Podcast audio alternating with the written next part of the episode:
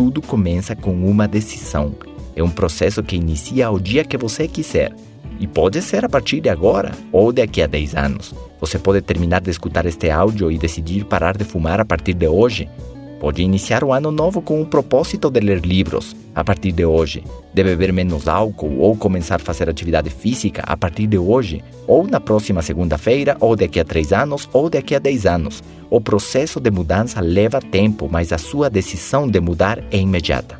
Coloque pensamentos novos em sua mente, pois quem muda sua maneira de pensar muda sua maneira de viver. Decida transformar sua vida agora.